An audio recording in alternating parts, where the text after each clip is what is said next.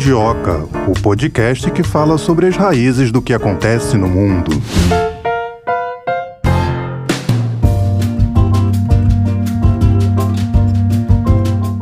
Iniciando mais um episódio aqui do Mundioca, produto oficial Sputnik. Quem ainda não acompanhou, estamos lá no site do Sputnik News Brasil. É possível nos acompanhar também nas principais plataformas, ou seja, a opção é o que não falta para você acompanhar aqui o nosso podcast que vai na raiz daquilo que é assunto pelo mundo. É isso, Melina, tudo bem? Oi, Thay, tudo bem? Eu cumprimento também os nossos ouvintes e aproveito para apresentar o assunto de hoje. A gente vai falar sobre o Irã. O Irã que tem aparecido bastante no noticiário internacional por conta da morte de uma moça chamada Mahasna Amini. Ela que estaria com um pedacinho do cabelo à mostra, teria usado o jihab de maneira incorreta e que foi morta depois de ter sido capturada pela polícia dos costumes. A gente vai abordar o seguinte tema: será que esses protestos que estão acontecendo no mundo, eles estão sendo estimulados pelos Estados Unidos, pelo Reino Unido com outros interesses?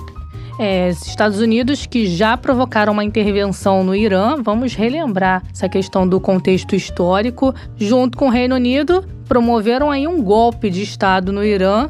Acho que ali foi quando a relação azedou de vez, né? Pois é, tá. E tudo sempre por conta de uma disputa econômica, por conta do petróleo. A gente vai voltar um pouquinho lá para o início do século passado, lá para 1907, quando se descobriu o petróleo no Irã.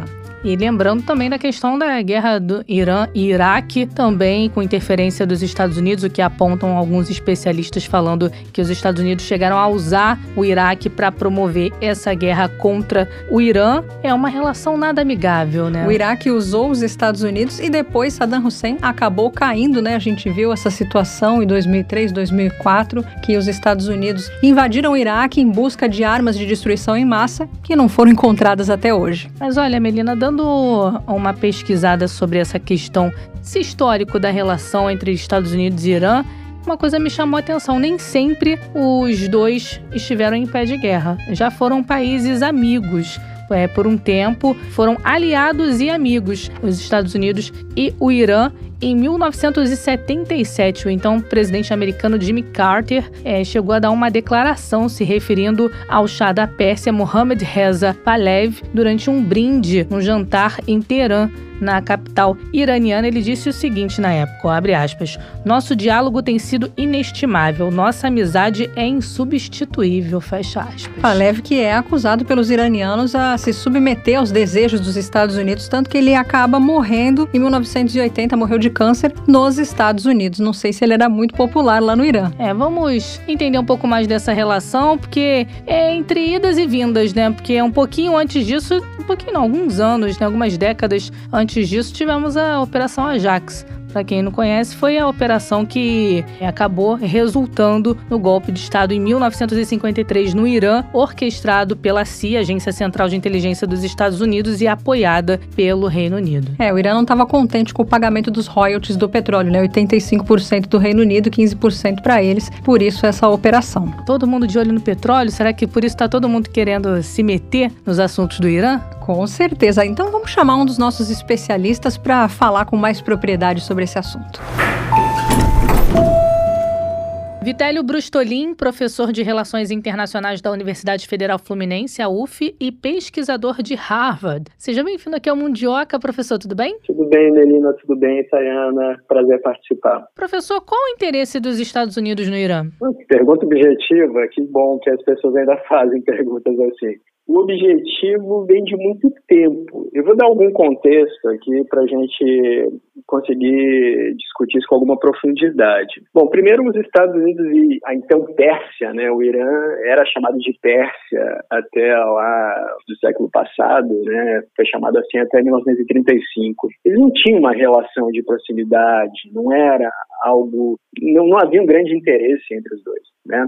Só que havia naquela época, no início do, do século passado, e já tinha começado no século anterior, um jogo geopolítico entre o Reino Unido e a então União Soviética. E esse jogo, né, o grande jogo, era sobre territórios, mas também era sobre geopolítica, porque o Irã fica numa área de grande fluxo marinho, mas também fica no meio do caminho entre as colônias britânicas e a área de interesse da União Soviética na época. E aí os Estados Unidos, nessa época, no início de, do século passado, do século XX, eles eram vistos como uma espécie de terceira força. Né? Os iranianos olhavam para os Estados Unidos como um aliado que eles poderiam contar nessa queda de braço aí entre o Reino Unido e a então União Soviética. Só que aí acontece o seguinte, é, foi descoberto petróleo no Irã, né? Então vocês vejam que as coisas começam a se complicar, né?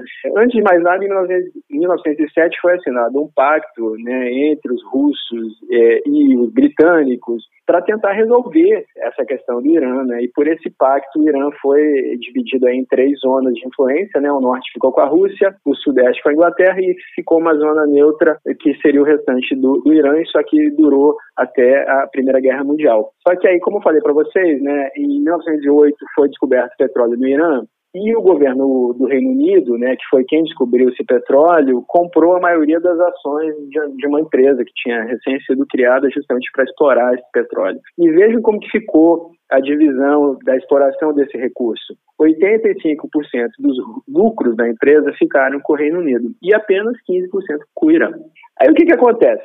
Vem a Segunda Guerra Mundial, né? De 1941, na Segunda Guerra, o Irã é invadido pelos aliados. Né? Quem são os aliados? É também a União Soviética, são os Estados Unidos, é o Reino Unido. Eles invadem porque eles consideram é, primeiro que o Irã está tendido para o lado, nessa época estaria tendido para o lado dos nazistas. E segundo, porque aquilo ali tem um campo de petróleo gigantesco, né? E é o chamado corredor persa, né? Um território geopoliticamente muito importante. E aí, quando termina a Segunda Guerra, o Irã passa por um período de grande turbulência, aí de 1947 a 51 ele chega a ter seis primeiros ministros. Aí vejam só, em 1951 assume um primeiro-ministro, o Mossadegh, que resolve que aquele acordo que tinha com os britânicos de dividir o petróleo daquele jeito, 85% dos britânicos, 15% do Irã, é ruim.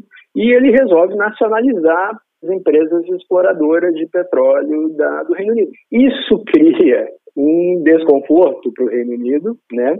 E aí, neste momento, os Estados Unidos, né? aqui a gente já está no contexto da Guerra Fria, né? começa quase imediatamente com o fim da Segunda Guerra. Nesse momento, é, em 1953, os Estados Unidos, a CIA, né, Agente de Inteligência dos Estados Unidos, e o MI6 do, dos britânicos, promove um golpe de Estado que derruba Mossadegh. E a partir daí, o Irã é, passa a ter um governo né, do Shah Reza Pahlavi, que é um cara, né, um rei, né, o Shah, que, que se submete aos Estados Unidos. E aí começa um longo período de amizade do Irã com os Estados Unidos. Esse período de amizade vai durar décadas e vai acabar apenas em 1979, quando, é, depois de muitas reformas, né, o Pahlavi fez reformas administrativas, agrárias, sociais, sociais, econômicas. Ele queria, no discurso dele, modernizar o país. Tá? Mas aí isso também acabou afetando a agenda, a agenda de costumes do Irã, né, porque o Irã cada vez se ocidentalizava mais, né, e muitas pessoas que são religiosas no Irã, o Irã é um país muçulmano, de, de maioria xiita, inclusive, não estavam satisfeitas com isso. Né? E aí o que, que acontece? É, e em 1979, um grupo né, de insurgentes, inclusive muitos estudantes, é, eles resolvem que vão derrubar o Shah. E aí, neste momento, o chá está, ele está com um estado avançado de câncer. E ele sai do Irã e ele está na Europa, ele pede asilo nos Estados Unidos. É, e aí reafirma mais ainda a questão de que o chá estaria, era apenas um fantoche dos Estados Unidos. Essa versão ela tem dois lados, né? Há historiadores que dizem que o chá era muito habilidoso, que na verdade ele fazia um jogo que ele também respaldava os interesses do Irã, mas ele era abertamente favorável aos Estados Unidos, né? E aí o que que acontece? Acontece? Na verdade, o Shah ele cai nessa, nessa chamada Revolução Islâmica de 1979, mas ele vai morrer poucos meses depois nos Estados Unidos. Ele realmente estava no estado terminal de câncer. Ele morre em 1980. Né? E aí, quando o Shah cai, tem, tem algumas coisas que acontecem aqui. Primeiro, volta do exílio, né? O, o Ayatollah Khomeini, né? E ele chama, é o cara que ele mesmo chama dos Estados Unidos de o grande Satã, entre aspas, né? Ele chama dessa forma. Ele tinha ficado exilado ah, durante 14 anos, né? E o Ayatollah, ele promove no Irã um governo teocrático. Né? Então, todas aquelas seculares de abertura do Irã, do Shah, é, quando assume, o Ayatollah, se volta para uma agenda mais teocrática, de uma visão bem estrita do Alcorão, da Sharia, né? Bom, aí o que que acontece? Ainda durante aquele período de 79, quando tem essa revolução, a embaixada dos Estados Unidos em Teherã é invadida. Isso gera um transtorno internacional gigantesco. Inclusive tem um filme de 2012, um filme que vencedor de Oscar chamado Argo, que retrata essa invasão da embaixada. Eu sempre uso esse filme com os meus estudantes e eu recomendo para quem estiver ouvindo. É um filme até tem passagens cômicas, mas o, o, é, é, muito sério o contexto porque é uma embaixada. Ali estão diplomatas que são protegidos pelo direito internacional e eles ficam, né? São 52 funcionários da embaixada e que eles ficam como reféns é, durante 444 dias, muito tempo reféns. No fim, eles acabam sendo soltos lá por um acordo, o acordo de Argel, que é feito em 1981, mas as relações diplomáticas dos Estados Unidos com o Irã foram cortadas em 1980. E até hoje elas estão cortadas. Né? Bom, aí avançando um pouquinho, é, nesse contexto aí da década de 80, né, tem a guerra do Irã-Iraque. O Saddam Hussein, na época, lá em 1980, era o líder é, iraquiano. Ele começa a ver o que está acontecendo no Irã como uma fraqueza, que ele queria explorar. Ele queria, tinha alguns territórios que, que o Irã tinha tomado, e o Iraque reivindicava nos tempos da monarquia e tal, e ele vai para cima é, do Irã, né, e vai para cima do Irã com o apoio dos Estados Unidos.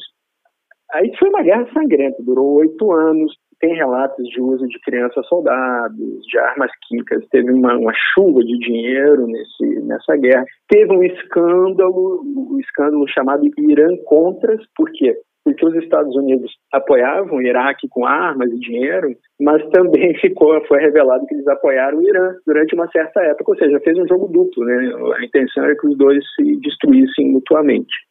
Tem outros episódios, né? Tem episódio de, de um, da derrubada de um avião de passageiros iraniano, né? Que, que com destino a Dubai, é, nos Emirados Árabes, e ali tinha 274 passageiros e 16 tripulantes. Os Estados Unidos derrubaram esse avião do Irã porque eles alegaram que, que tinham confundido com o jato das forças aéreas iranianas. Então mataram muita gente inocente ali, né? É, só que assim, desde esse incidente do, do avião, o, o Irã passou a ser uma, uma potência na região, uma potência que se opõe aos Estados Unidos e rivaliza com a Arábia Saudita, que é um país aliado dos Estados Unidos. Então, como potência que rivaliza, ele apoia vários grupos armados né, de países vizinhos, ele apoia grupos na Síria, é, no Líbano, ele financia o Hezbollah, é, no Iêmen, os rebeldes, na Palestina, ele financia o Hamas. Né? Então, é como se o Irã estivesse tratando, travando várias guerras fora do seu território contra os Estados Unidos. E aí tem um, assim, agora vamos falar da, da parte nuclear, né? O Irã, ele começa a, a enriquecer é, urânio, curiosamente, com a ajuda dos Estados Unidos. Né? Lá é, na década de 1950. A intenção inicial era que esse enriquecimento fosse para fins pacíficos, né? então é, tem todo um discurso que é feito na ONU na década de 50 para o uso pacífico da energia atômica, que inclusive gera a criação da AIEA, né, Agência da ONU para a Energia Atômica, né? Mas enfim, o Irã lá na década de 50 teve ajuda para isso, só que ele, ele passa a enriquecer urânio para fins bélicos. Né? E isso vai fazendo com que, ao longo dos anos, o Irã vá sofrendo sanções, né? É, inclusive por causa do contexto do Tratado de Não Proliferação Nuclear. Então, a própria ONU impõe essas sanções. Enfim, aí lá em 2013, o então presidente Barack Obama faz uma ligação para o então presidente do, do Irã, que era o, o Rouhani na época, e aí essa ligação dois anos depois leva a um acordo nuclear com o Irã. E nesse acordo nuclear, que foi assinado pelos cinco países permanentes do Conselho de Segurança, né, os Estados Unidos, o Reino Unido, a França, a China e a Rússia, mais a Alemanha, é, é aliviado, são aliviadas as sanções contra o Irã e, e, em troca disso o Irã se compromete a, a, não desenvolver mais armas nucleares, né? Só que aí o que, que acontece? O Trump ganha as eleições seguintes e o Trump unilateralmente tira os Estados Unidos desse acordo. Ele diz que o acordo é inútil, que é contraprodutivo. E aí a Europa inteira, o resto do mundo, praticamente todo em peso, fica alarmado com isso. Né? Não entende o que o Trump está fazendo.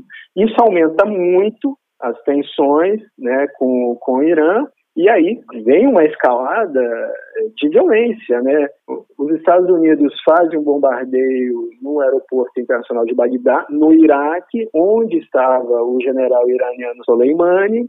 A alegação dos Estados Unidos é que o Soleimani estava planejando matar né, diplomatas e cidadãos americanos. O Irã promete vingança sobre isso, né, dezenas de mísseis balísticos contra duas bases dos Estados Unidos no Iraque, que a princípio não tem relatos de feridos ou mortos, né, é, mas a, acontece que aquele acordo que tinha sido costurado e que havia intenção de países europeus de que ele continuasse é engavetado, né?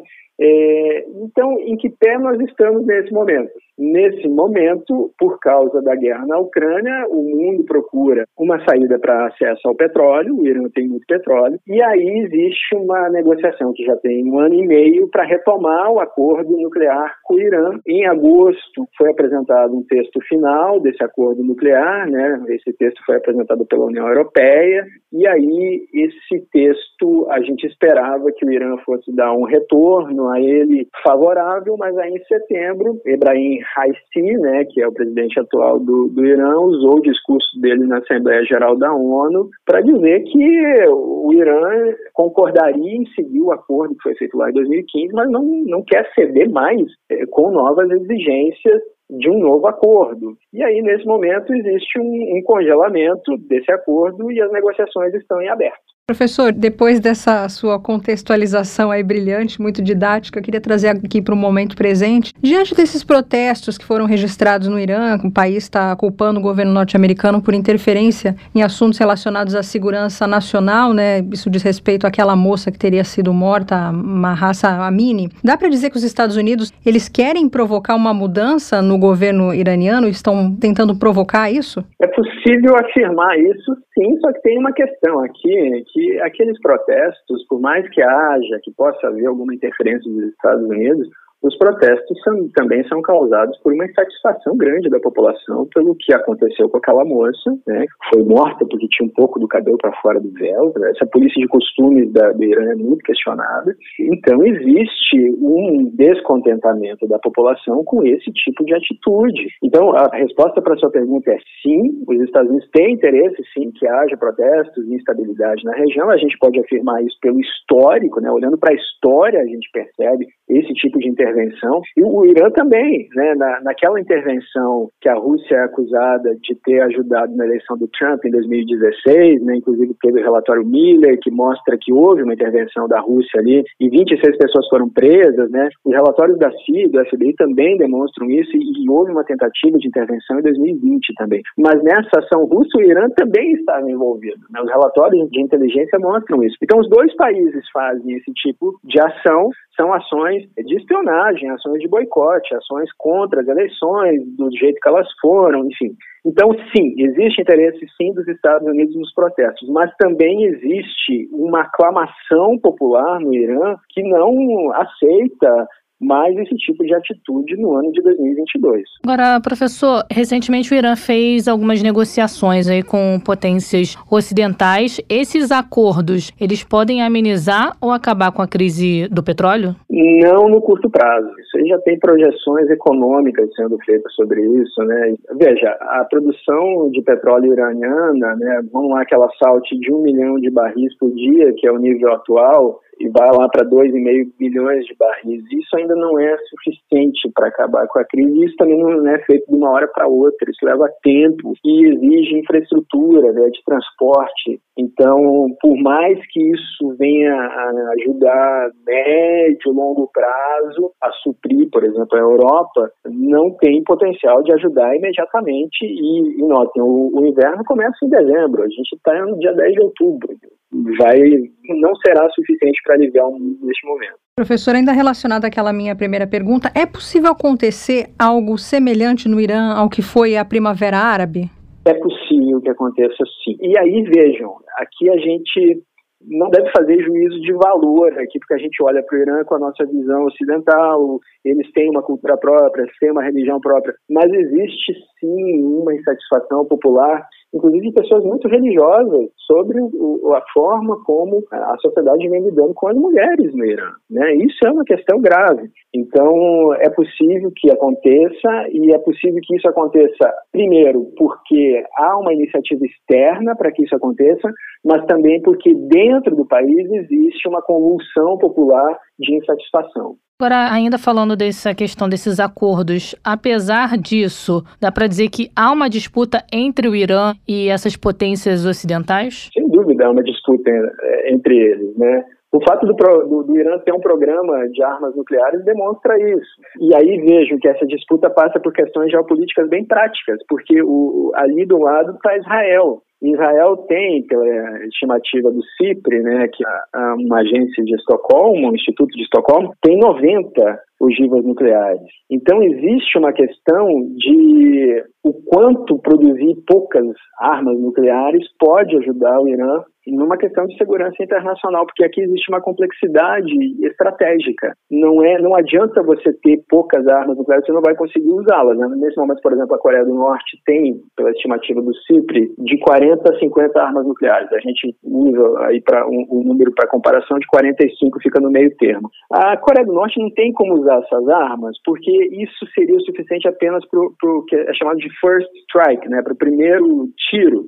Quando você usa armas nucleares, você tem que ter certeza que você vai destruir toda a possibilidade do seu oponente de responder. E isso, no caso de potências pequenas, não é possível, mas também não é possível em potências grandes. Vamos, vamos analisar isso no contexto Rússia e Estados Unidos para a gente entender melhor. A Rússia tem pouco mais de 6 mil armas nucleares e os Estados Unidos em torno de 5.700. Essas armas, elas são é, distribuídas na chamada tríade nuclear. Né? O que, que significa isso? Parte são mísseis em silos subterrâneos, ultra reforçados e protegidos, parte está em aviões e parte está em submarinos nucleares que é, viajam pelo mundo inteiro e não sabemos onde se localizam.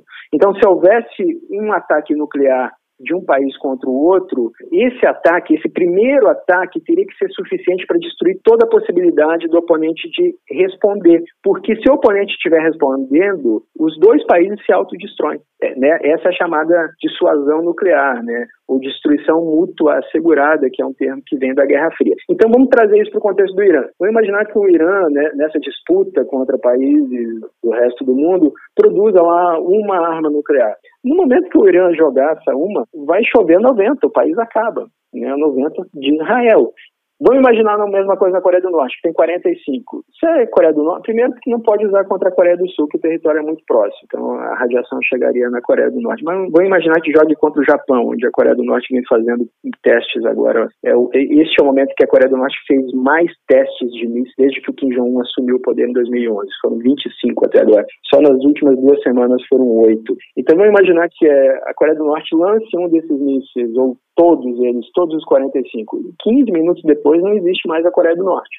Então, essa é toda a situação. O próprio Irã não quer, já, já afirmaram isso na ONU em setembro, eles não querem o programa nuclear, mas eles querem que as sanções sejam derrubadas. Mas para poder. For... Olha, é um jogo de empurra. Os países ocidentais, né, esses cinco mais a Europa que fizeram um acordo de 2015, fizeram um acordo derrubando as sanções em troca do, da, de acabar com o programa nuclear. E este acordo ele teria saído muito bem se os Estados Unidos não tivessem retirado no governo Trump. E agora esse é um impasse grande, porque ao invés de apenas retomar o acordo como ele era, são feitas mais exigências ainda. E o Irã não quer ceder a essas exigências. E o Irã sabe que ele pode é, barganhar nesse momento, justamente por causa do contexto da guerra, porque o mundo precisa de petróleo. Nesse momento, vejam, o Irã fornece drones para a Rússia para usar contra a Ucrânia. Então, o, o Irã vem usando essa questão né, de se aliar aos inimigos dos seus inimigos. E vem usando isso no contexto da guerra na Ucrânia. Professor, qual que é a situação econômica atual do Irã? Não é tão ruim quanto alguns anos atrás, porque em 2015 foram liberados 100 bilhões de dólares que estavam congelados por causa das sanções. Então houve ali um período de abertura econômica que foi de 2015 a 2018, né, quando Trump saiu do acordo nuclear. Mas, assim, não é confortável. Você sem pedido de comercializar com grande parte do mundo não deixa ninguém confortável, vai empobrecendo internamente o país, né? Esse é o objetivo das sanções.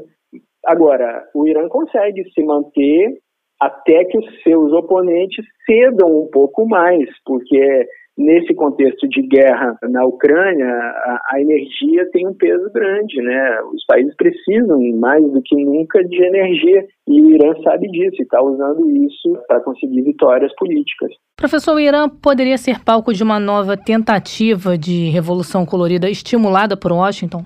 Poderia, mas é improvável agora. Por que, que é improvável? Porque o Washington está totalmente focado na Ucrânia. É, é, por isso que a Coreia, inclusive, faz movimentos nesse momento de aumenta o seu programa nuclear. Eu estou usando a Coreia aqui para a gente comparar os contextos, né, como critério de comparação, né. Então veja, por exemplo, a, a Coreia do Norte provavelmente fará um novo teste nuclear agora, depois da reunião do Partido Comunista Chinês, que é em 16 de outubro. Esses foram feitos seis testes desde o início do programa nuclear. Então, olhando, por que, a Coreia do Norte está fazendo isso? Porque ela sabe que os Estados Unidos não vão é, disputar em duas frentes ao mesmo tempo. Né? Essa guerra na Ucrânia é uma guerra que tem forte intervenção da OTAN e, sobretudo, dos Estados Unidos. É uma guerra por procuração, sim, ninguém mais nega isso. Né?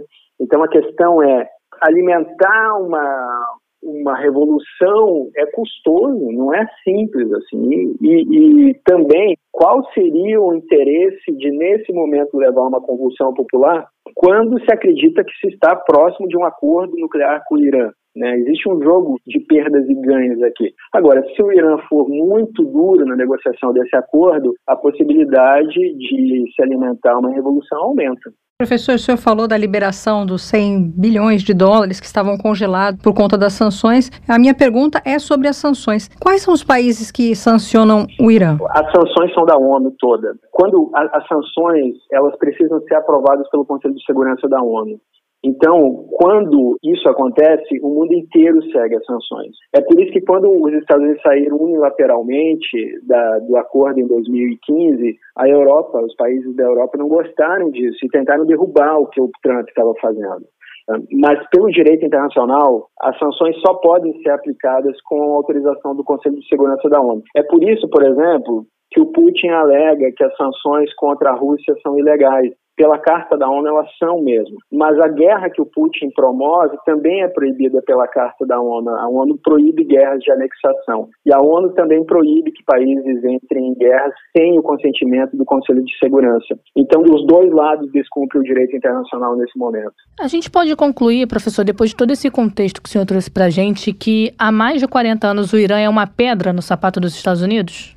Essa é uma expressão direta. A gente pode concluir isso sim, tá? mas ao mesmo tempo tem que ser reconhecido que o contexto é muito mais complicado que isso, né? Que os Estados Unidos alimentaram golpes ali e depois é, promoveram, ajudaram o Iraque contra o Irã e depois se opuseram ao Iraque na Guerra do Golfo e depois essa intervenção na, na Guerra do Golfo e a queda do, do Saddam Hussein levou à imersão do Estado Islâmico. Então existe um contexto imenso de intervenção internacional aqui que só vai piorando tudo.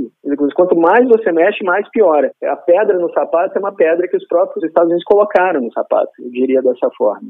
Agora, no início da conversa, o senhor falou que o inimigo antigo do Irã era o Reino Unido. Por que, que os Estados Unidos se meteram nesse conflito entre Reino Unido e Irã? Pelo petróleo. A economia, o dinheiro, os Estados Unidos se opõem contra o Irã quando o Irã nacionaliza as empresas de petróleo que eram do Reino Unido. Então, interessa que, né, depois que uh, ocorre o golpe no Irã, os Estados Unidos passam a ter uma participação na renda daquele petróleo que foi desnacionalizado, vamos chamar assim. Tá certo, nós conversamos com o Vitélio Brustolin, professor de Relações Internacionais da Universidade Federal Fluminense, a UF, e também pesquisador de Harvard. Muito obrigada, professor, por esses esclarecimentos e por esse bate-papo. Obrigado a vocês. Continuo um à disposição para outras conversas. Tchau, tchau. Tchau. Pois é, Thay, como os nossos analistas internacionais que vêm aqui ao Mundioca costumam dizer reiteradamente, o mundo da geopolítica é o mundo dos interesses. Você falou dessa aproximação dos Estados Unidos com o Irã, depois a relação azedou. A gente não sabe se no futuro eles podem voltar a ser amigos, né? Tudo oscila de acordo ao sabor dos interesses. É, falei aqui no início do episódio da questão de estar se metendo nos assuntos do Irã, porque diante dos protestos recentes, né, o governo do Irã Irã acabou culpando os Estados Unidos por estarem se metendo num assunto de segurança nacional, um assunto que, é, na opinião deles, de respeito apenas ao governo iraniano. Pois é, essa a, maneira que o Irã tem tratado as mulheres chama atenção no mundo todo, mas é assim que eles se referem, né? Um assunto de segurança nacional. Bom, então vamos continuar abordando esse assunto aqui, trazendo mais um especialista no episódio de hoje. Marcelo Carreiro da Silva, professor de História Contemporânea na Universidade Estadual do Paraná,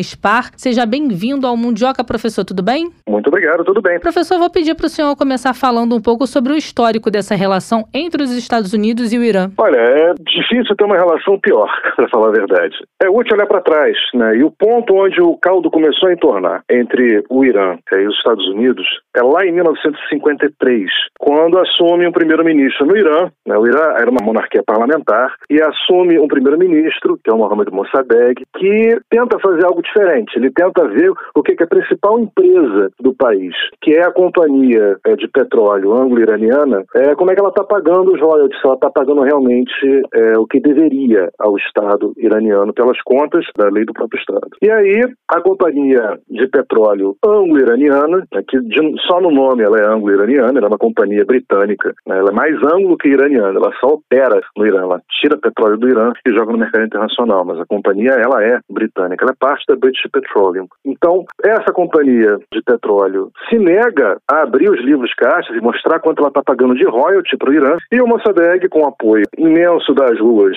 e do parlamento, ele nacionaliza essa empresa de petróleo. Isso vai causar, no final, um golpe de Estado. A famosa Operação Ajax, feita pelos Estados Unidos, junto com o Reino Unido, eles derrubam o Mossadegh em 53. Num golpe de Estado duríssimo, eles, a CIA tem envolvimento direto, a gente sabe isso hoje, por documentação aberta da própria CIA, não é teoria da conspiração. É, CIA contrata líder de gangue para causar confusão na rua, paga gangster para agitar a população, é, e isso acaba derrubando, né, tem um golpe militar, isso derruba esse primeiro-ministro, e aí o Irã vira uma ditadura, uma monarquia absolutista, que vai durar até 79, a monarquia do Shah, né, que é o rei do Irã, o Shah Reza Pahlavi. A população do Irã nunca esqueceu isso. Né? A primeira tentativa que ela tem de democratização ter recurso do petróleo é, falha por causa dos americanos, com o dedo dos americanos, né, por essa empresa britânica, e isso vai eclodir no final, em 79, na Revolução Iraniana, quando você tem aí o fim dessa monarquia absolutista do, do Shah Reza Pahlavi no processo que a gente chama de Revolução Islâmica, que aí sim chega o Ayatollah Khomeini e faz a Revolução Islâmica no Irã. E aí, em 79, quem vai ser o principal inimigo da Revolução Islâmica? exatamente os Estados Unidos.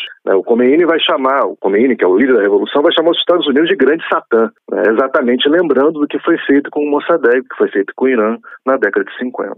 E aí, para conter essa revolução que está acontecendo ali no Irã, os Estados Unidos vão usar o Iraque logo no ano seguinte, 1980, para fazer a guerra Irã-Iraque, contendo ali esse regime nacional do Irã por sete, oito anos, que é o que vai durar a guerra do Irã-Iraque. Então você veja, nunca foi uma relação ali exatamente amigável. A própria invasão do Iraque né, no início dos anos 2000, tem a ver sim com a contenção do Irã como potência regional ali na Ásia Central. Então é uma relação conturbada que data né, dessa intervenção americana de 53. É, isso explica muito a relação entre os dois estados até hoje. Né? Não é à toa que com essa relação uh, de atritos, o Irã vai procurar uma solução atômica para sua segurança nacional, até porque Israel está ali do lado. Isso vai ditar os termos da relação que eles têm hoje. É feita uh, as sanções, é abandonado um acordo né, que resolveria a nuclearização do Irã pelo governo Trump. é retomada uma política de sanções com o Irã que derruba a economia iraniana. E dos últimos anos para cá, na verdade, 2000 17 para cá, a gente só tem visto a cada ano mais revoltas públicas nas ruas do Irã. Por falar em revoltas públicas, é, vamos puxar, o senhor fala um pouco da história, para o que está acontecendo hoje. Como é que o senhor avalia esses protestos pela morte dessa moça, Mahsa Amini? A Amini é um caso muito interessante, porque ela vem do centro-oeste do Irã, da área curda, já do Kurdistão, ela é curda. Ela vem do interior, lá da fronteira né, com o Iraque. E ela, visitando Teherã, ela, por não, supostamente não está usando de forma correta o hijab dela, ela é pega pela polícia dos costumes e aparece morta. Né? E isso causa uma série de revoltas nas ruas das principais cidades do Irã. É interessante observar o seguinte: ela já é curda, né? ela já é de uma população etnicamente considerada diferente, ela já vem do interior do Estado. Quando ela aparece morta e as, as mulheres vão para as ruas, a polícia dos costumes, ela inclusive mostra uma câmera de segurança da menina sendo atendida, mas desmaiando, né? ela já cai morta, para mostrar que ela não foi torturada e morreu numa sala de tortura. Pouco adianta. Né? Então, tanto em Teherã quanto nas principais cidades, em especial do Kurdistão iraniano, aparecem várias manifestações contra a Polícia dos Costumes. A gente fala Polícia dos Costumes, mas ela tem um nome oficial da Patrulha dos Costumes. Patrulha dos Costumes é a ação em si, né, o que ela faz. O nome oficial da instituição, patrulha de guia, né, de guidance em inglês. Né? Ela, ela conduz, é a patrulha da condução, que traria para correção pública dos atos. Interessante notar o seguinte, esse patrulhamento dos hábitos públicos no Irã, ele data da Revolução Iraniana de 79. Era feito pelos comitês da Revolução, né? era uma coisa muito informal. As próprias mulheres cuidavam disso, da observância do uso do véu, por exemplo, em público. Em 2005, essa, esse controle difuso dos hábitos públicos, né, é, é, Harab, né, religiosamente é, permitidos, exigidos pelo Islã na versão xiita, em 2005 vai ser oficializada, aí que vai ser criada essa patrulha né, de, de condução, de correção. E aí essa patrulha é um tipo de polícia mesmo e vai responder diretamente ao Supremo Líder da Revolução, que hoje o, é o Ali Khamenei. Isso dá uma institucionalização ao processo. É, ou seja, quem é o chefe por controlar o véu agora é formalmente o supremo líder né, da revolução, é o, é o Ayatollah. Professor, vamos mudar um pouquinho a pergunta. O senhor acha que os Estados Unidos podem estar usando essa situação para tentar derrubar um governo iraniano? Olha, poder pode, mas falta evidência. Não é uma coisa pontual. A gente está tendo protestos no Irã anualmente desde 17. A gente teve em 2017, em 2018, em 2019, em 2020. Em 2021, ano passado, foi exceção por causa da pandemia. E isso é explicado, inclusive, pela crise econômica. Né? O PIB do Irã, ele colapsa de 2016 para cá, resultado exatamente da, da, da política né, de contenção de enfrentamento ao programa nuclear do Irã por sanções. Então vem afetando sim o público do Irã e cada vez mais esses protestos. Agora, dessa vez, o protesto é sobre a política dos, né, a polícia dos costumes. Mas não é o primeiro nem o segundo. E, de fato, a população vem num processo de deteriorização social. Então, acho que falta evidência culpar os Estados Unidos e não faz muito sentido, dado o histórico do processo. Agora, professor, o senhor falou que é, o caldo começou a azedar em 1953, né? Mas antes disso, os dois países chegaram a ter alguma relação amigável, os Estados Unidos e o Irã? Sim, eles foram aliados na Segunda Guerra Mundial, por exemplo. Então, a separação se dá nesse momento de defesa de interesse estratégico de uma empresa britânica extratora de petróleo. A gente já está na década de 50, petróleo já é a principal commodity do planeta e os Estados Unidos e o Reino Unido não deixam o Irã nacionalizar essa empresa britânica. E lembrando, se recusou a demonstrar se estava pagando corretamente os royalties. Então, é a partir daí que, evidentemente, aí o Irã vira país periférico aos Estados Unidos e ao Reino Unido. Como é que estão as relações do Irã com o Reino Unido hoje? Bom, os Estados Unidos cortaram a relação com o Irã em 79. Né? Tem, inclusive, o momento dramático dos últimos funcionários da embaixada americana fugindo do Irã quando os revolucionários tomam a embaixada americana. Né? Isso, na opinião pública americana, caiu como uma bomba, com lembranças, inclusive, do Vietnã, e isso deu base social para os Estados Unidos cortar relações diplomáticas com o Irã. O Reino Unido nunca cortou relação diplomática, mas é uma relação tensa. O iraniano médio, ele sabe o que aconteceu em 53 e sabe que os algozes do Irã foram tanto o Reino Unido quanto os Estados Unidos. Agora, a gente pode dizer que mudou alguma coisa, desde além dessa questão de romper ligações que o senhor falou. Mudou alguma coisa de 79 para cá, desde a Revolução de 79 para cá? Olha, na relação entre os dois, sim. E interessante, mudou por necessidade, com o colapso da presença americana no Iraque. Né? Os países eram, sempre foram antagonistas. A guerra Irã-Iraque foi uma guerra de contenção da Revolução Iraniana feita pelos Estados Unidos. Né? O Saddam, ele era garoto de recado de Washington. Ele foi apoiado com a arma, empréstimo, logisticamente pelos Estados Unidos na guerra Irã-Iraque, mas quando os Estados Unidos invadem o Iraque em 2003, 2004, eles não conseguem construir um novo Estado depois do Saddam Hussein. Eles destroem o baatismo, né, o movimento político do qual Saddam está inserido, mas é muito difícil reconstruir um Estado no Iraque, especialmente pela presença dos xiitas na sociedade iraquiana. Em algum momento, os xiitas pró-Irã sentam na mesa para construir um novo parlamento no Iraque ter um mínimo de governabilidade nesse Iraque pós-Saddam. E aí o Irã ele entra é, na mesa de negociação de forma muito precária. Né? O primeiro-ministro é, iraquiano desde 2006, 2007, também tem uma, uma, uma, dificuldade muito grande de se manter no poder. Atualmente, o Iraque ele é um local de choque exatamente entre esse público xiita pró-Irã né, e o público sunita dentro do parlamento. Então é um governo instável que não está funcionando, mas era, por necessidade, uma época de contato entre o Irã e os Estados Unidos para reorganizar o Iraque pós-Saddam Hussein.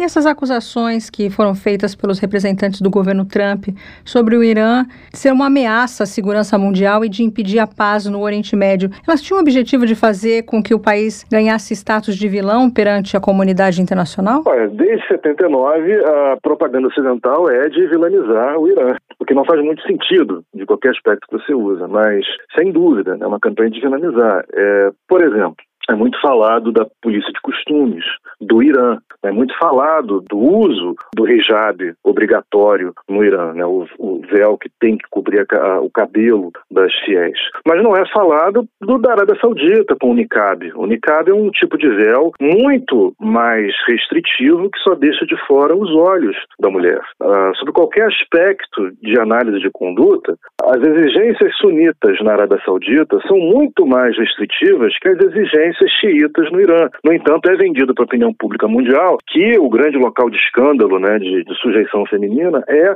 né, no Irã. Não é o caso. Né? Então, sem dúvida, existe uma campanha, e desde 79, para vilanizar é, o que aconteceu no, no Irã. É, o público médio americano, vamos colocar de forma clara, não tem a menor ideia da Operação Ajax, não tem a menor ideia do golpe de Estado que os Estados Unidos fez em 53 no Irã, impedindo o Irã de ser dono do seu próprio petróleo. É, esse discurso, então, para colocar o Irã como vilão, é porque está todo mundo de olho no petróleo. A gente pode concluir isso? Olha, como historiador, a coisa é bem simples. Todo mundo é vilão e todo mundo é herói ao mesmo tempo. A gente não usa termos morais. Mas o que eu posso falar é que sem dúvida, tem uma campanha né, de vilanizar o Irã sobre isso. Agora, é muito difícil uma influência ocidental no Irã hoje. Uma coisa que a Revolução de 79 fez no Irã, é, e muito bem, foi exatamente blindar a sociedade iraniana, até com a polícia de costumes, para que acontecesse um novo golpe igual que teve em 53. Então, a capacidade interna dentro, dentro do Irã, dos Estados Unidos, de fazer alguma coisa com propaganda, né, ou promover alguma agenda, é muito restrita. E o Irã é um dos países mais sancionados, não? Agora é difícil competir com a Rússia. Mas tem a Coreia do Norte, né? E aí ele, por que, que ele é sancionado? Ele é sancionado pelo Tratado de Não Proliferação. Né? O Irã, diferente, por exemplo, de Israel, o Irã assina o Tratado de Não Proliferação, ele se compromete a não ter armas nucleares e demonstra que vem criando um programa para a criação de uma arma nuclear. É por conta disso que é via a Agência Internacional Atômica que é feito esse processo de embate do Ocidente com o Irã nos dez últimos dez anos para cá. Então as sanções estão por causa da nuclearização do Irã. Né? Que tinha sido chegado num acordo, mas o Trump implodiu. Agora, nós falamos aqui da Operação Ajax, né? Mas tiveram outros episódios em que os Estados Unidos provocaram uma intervenção no Irã? Queria que o senhor comentasse aqui com a gente. Olha, existiu um comentário de agitação né, da reeleição do Ahmadinejad. Em 2009, 2010, na reeleição do Mahmoud Ahmadinejad como presidente, também houveram uma série de manifestações públicas, porque o Ahmadinejad estava concorrendo à reeleição e se declarou vitorioso à revelia do resultado da urna e havia suspeita de que tinha sido manipulada a eleição pelo regime, porque quem estava competindo com Ahmadinejad era um outro candidato considerado mais liberal. Então, houve suspeita pelo público iraniano de que havia sido feita uma manipulação nas urnas, na votação. E aí houve uma série de manifestações imensas em 2009 nas ruas de Teherã, e aí havia suspeita de que havia participação americana, havia suporte americano. Né? Foi um momento que é, o momento histórico da, da, da, Primavera Árabe. Então se imaginava que o uso do Twitter, né, de bot para publicizar postagem em Facebook, em Twitter, teria algum ponto. Mas era muito, é muito difícil a gente ter uma análise real de influência americana nesse processo. Como não tem evidência, acho que o mais prudente é achar que foi realmente um processo interno dentro do Irã. Então você veja, desde 2009, com a reeleição do Ahmadinejad, a sociedade iraniana está tendo protesto em rua. Isso vai piorar em 2017 para cá. A gente não pode falar que o regime iraniano, o Ayatollah Ali Khamenei, está vivendo uma situação tranquila. Não está. É isso que eu vejo sendo observado por quem comenta relações internacionais do Irã.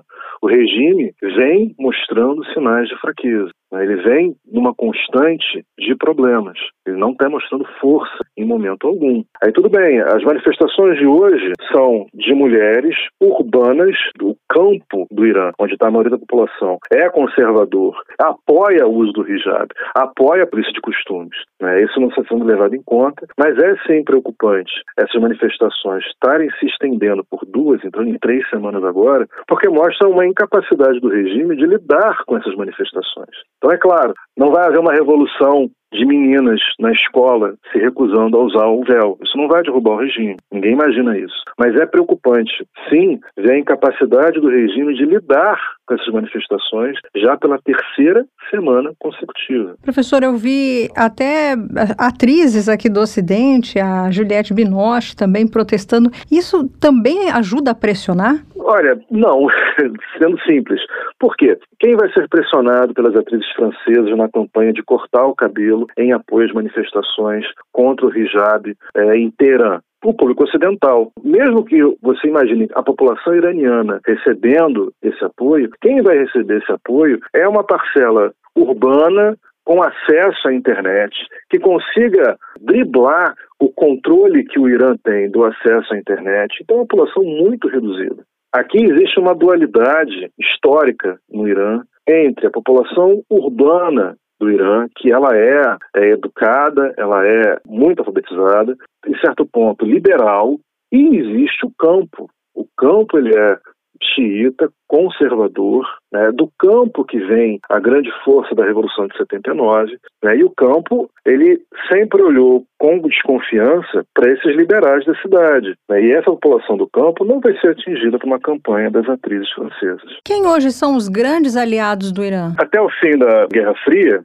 até por necessidade, o grande aliado do Irã é a União Soviética. Se os Estados Unidos estavam usando o Iraque para uma contenção do Irã, isso jogou o Khomeini nos colos do, da União Soviética, né, no colo da União Soviética. Então, até a Guerra Fria era a área, digamos, de grande influência da União Soviética. Isso vai acabar em 91, evidente, o que vai isolar, em grande parte, o Irã do seu entorno. Né? Então, para falar de um apoio do Irã hoje, é muito difícil, porque o Irã continua isolado, né, ele continua com a oposição da Arábia Saudita sunita, que ela é apoiada pelos Estados Unidos e é ponto de tensão no Iraque, no parlamento iraquiano, com a sua população sunita, com a sua população xiita. Então o Irã não tem apoio nem diplomático extenso, nem dentro da comunidade islâmica. Agora, o Irã sendo sede do xiismo, dessa divisão do Islã que é o xiismo, o Irã sendo xiita, ele tem xiitas em todos os lugares. Então, ele consegue uma penetração nos outros estados por conta da sua religião. Então, ele tem presença no Iraque, ele tem presença no Afeganistão, no Paquistão, no Turcomenistão, são os países vizinhos, mas até no Ocidente. Né? Então, isso que faz o Iraque ainda ter uma participação global. Mas, de forma geral, o Irã ele é isolado ainda. Professor, e qual que é a importância geopolítica do Irã? Exatamente essa, né? Ele está isolado, ele está na Ásia Central, ele está no meio da Ásia. Ele ali faz a ponte entre o Iraque e o Afeganistão. Então já dá para ver só por esses dois estados a importância que o Irã teve no início do século XXI. Né? Os Estados Unidos estavam de um lado e do outro do Irã. Né? Tanto é que no final do governo W. Bush a preocupação era de se ter uma guerra contra o Irã né, já que ele estava é, cercado pelos Estados Unidos dos dos dois, lados. Então, o Irã teve um momento, lá para 2005, né, 2006, que houve a preocupação de que, tirado Saddam Hussein da mesa, agora os Estados Unidos consertariam o Oriente Médio, acabando com a Revolução Islâmica. Por sorte, isso não, isso não aconteceu. Mas o Irã é uma potência regional, que sempre foi contida pelo Iraque, e com a implosão do Iraque depois da invasão americana, o Irã vem ganhando protagonismo regional né, tanto no Afeganistão quanto no Iraque. Então ele é um Estado não só estratégico na sua posição dele, né, geoestratégico, como é produtor de petróleo, né, como fecha o Golfo Pérsico com Dubai, né, o estreito é, entre o Golfo Pérsico é, e o Golfo de Omã já foi motivo de tensão internacional, que é a escoação de petróleo. Então ele tem uma importância como produtor de petróleo, ele tem uma importância geográfica na Ásia e ele tem uma importância é, político é, social dentro do mundo islâmico por ser a sede dos muçulmanos xiitas. Agora o senhor falou que os Estados Unidos usaram o Iraque para fazer essa guerra Irã-Iraque. Como que foi esse uso? Então, basicamente, meses depois da Revolução de 79, onde foi tirado o Shah Reza Pahlavi, os Estados Unidos chegaram para Saddam Hussein e falaram, ó, oh, vai lá, por favor, cuide disso. E como garoto de recado americano, o Saddam Hussein cumpriu o papel dele, com armas financiadas pelos Estados Unidos, né, numa guerra de atrito que durou oito anos. O Iraque invade o Irã a mando dos Estados Unidos para conter a Revolução Iraniana. É, e, de novo, é uma guerra que se estende por oito anos. Né, não é pouca coisa. E lembrando depois, o Saddam Hussein vai ser tornado, na Guerra de 90, com a invasão do Kuwait, é o grande inimigo dos Estados Unidos no Oriente Médio. Há suspeita, inclusive, e aí, de novo, não tem muita fonte sobre isso, mas o que se tem da diploma, de telegrama diplomático da época de 1990, da, da Guerra do Golfo, 90-91, é que o Saddam Hussein invade o Kuwait imaginando que os Estados Unidos permitiriam como pagamento pelos serviços prestados na guerra Irã-Iraque. Quando Saddam Hussein invade efetivamente o Kuwait, a revelia de toda a legislação internacional, ele tenta anexar um Estado independente, que os Estados Unidos, né, o Bush pai, se vê obrigado a conter o Iraque. E aí tem a Guerra do Golfo, primeira grande guerra de coalizão depois da Guerra Fria. E aí o Saddam Hussein vira transformado num inimigo dos Estados Unidos. Ele vira o símbolo né, do Oriente Médio perigoso que vai durar até a invasão do Iraque em 2004.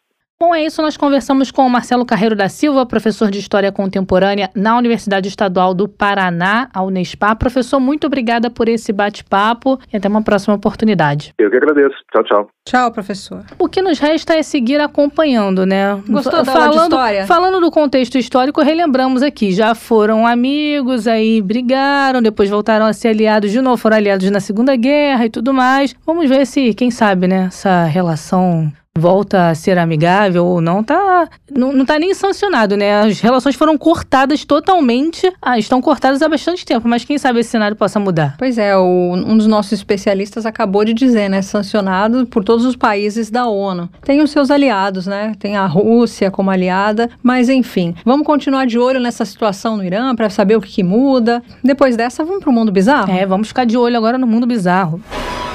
Mundo bizarro. Olha, Melina, contar uma história hoje. Imagina você estar tá no conforto do seu lar, quando de repente olha pela porta de vidro e se depara com um lagarto. Deus me livre. Ainda bem que eu moro em apartamento, dificilmente eles vão subir. É, mas olha só, um lagarto gigante assustou moradores de uma casa na Flórida depois que ele tentou entrar na residência pela janela. O animal, aparentemente um lagarto monitor savana, foi capturado por agentes especializados no recolhimento na cidade de Apopka. Que fica nos arredores de Orlando. Segundo a Comissão de Conservação de Peixes e Vida Selvagem da Flórida, a espécie não é nativa da região, o que aumentou a surpresa das pessoas que acabaram recebendo essa visita inusitada. Especialistas apontaram que populações de diversas espécies de lagartos que habitam a Flórida vêm de donos de animais que não puderam mais cuidar deles e acabaram os soltando aí na natureza, de acordo com essa comissão FWC, sigla em inglês. Ainda há a possibilidade de alguns deles terem escapado de instalações como zoológicos destruídos por conta de furacões. O animal é comumente encontrado na África subsaariana. Os lagartos monitores estão entre os maiores do planeta, ostentando pescoços aí, ó, enormes, tipo a girafa, sabe? Caudas e garras poderosas, além de membros bem desenvolvidos. O comprimento de um adulto da espécie pode variar de 10 centímetros até 3 metros, maior que o dobro do meu tamanho. Tem 1,54, 3 metros. É, 3 metros aí deixa você no chinelo. Eu fico imaginando o susto das pessoas. Eu cheguei a ver a foto desse lagarto ali na Flórida. Parece coisa de filme de terror, né? Parece, parece. Deus me livre. Deus me livre. Eu você mora em casa? Eu moro em apartamento. Eu tenho medo até do pequenininho que dirá o, o adulto aí de 3 metros de altura. Não sou chegada em lagarto. Já fiquei presa dentro de casa por medo de sair do sofá. Fiquei em pé no sofá ainda por conta de uma barata que é minúscula. Imagina por conta de um lagarto de 3 metros. É, eu não posso julgar porque eu morro de medo de pombo, né? Barata eu vou lá e mato. Com... Eu não consigo matar barata. Agora, para chegar um pombo perto de mim, eu sei que eu sou motivo de piada, mas eu não consigo não. É, cada um com seu pânico, né? Cada um com seu cada um. É isso aí. E cada mundo bizarro com, com cada mundo bizarro. Assim a gente encerra o de hoje.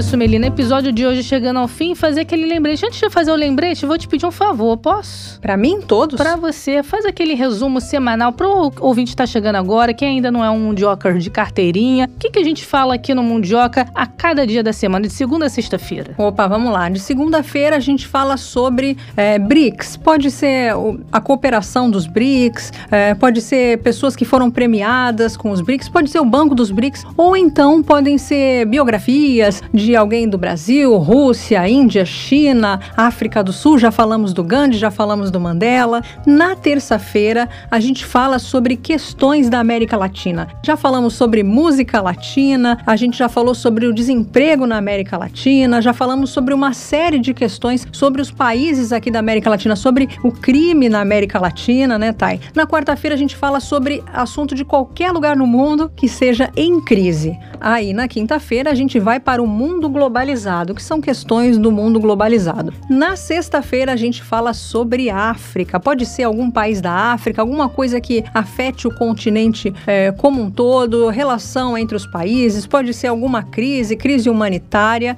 E essa é a nossa semana. Se você, Mundioker, quiser dar algum palpite, quiser fazer um elogio, alguma crítica ou quiser sugerir alguma pauta, pode trazer pra gente que a gente discute aqui no Mundioca. Isso lá no nosso Twitter, arroba Mundioca com K, pode seguir a gente também, para sempre receber notificação no seu celular a cada nova publicação. E você que está chegando hoje, acompanhou essa apresentação, esse resumo da semana com a Melina, ficou curioso? Pode nos acompanhar, fazer uma maratona aí dos nossos episódios. Tem mais de 100 episódios no nosso acervo, você pode nos acompanhar nas principais plataformas. E tem que ficar de olho também, porque no Twitter a gente, de vez em quando, quer dizer, quase todo dia a gente faz isso, né? A gente solta uma chamadinha com um teaser, um mini spoiler do que vai ser o episódio do dia seguinte. Às vezes sou eu e a Thay, às vezes é um dos nossos convidados apresentando o tema. É, tem convidado que participa também nas nossas redes sociais. Então, fique você também participando ativamente da nossa rede social, do nosso Twitter, só nos seguir e interagir conosco por lá. Fique à vontade, a casa é nossa. É, e se você, Mundioker, viu alguma coisa estranha, bizarra na internet, manda pra gente, quem sabe não vire um mundo bizarro para você ouvir eu e a Thay fazendo os nossos comentários comentários sobre esse fato estranho. É, viu alguma notícia, alguma publicação que achou inusitada, bizarra? É só comentar lá no nosso Twitter. Também você pode sugerir mundo bizarro, pode sugerir pauta, pode sugerir o que mais, Milena? Pode sugerir tudo que você quiser aqui no Mundioca. Pode sugerir tudo e pode até dizer qual foi o podcast, qual foi o episódio que você mais gostou. É, boa, vamos lançar essa enquete para os nossos ouvintes. Qual foi o episódio que você mais gostou aqui do Mundioca? Pelo Pela audiência, vale- a gente tem uma ideia. É, tem uma ideia. Não vale copiar lá o que a gente falou do episódio 100, né? Que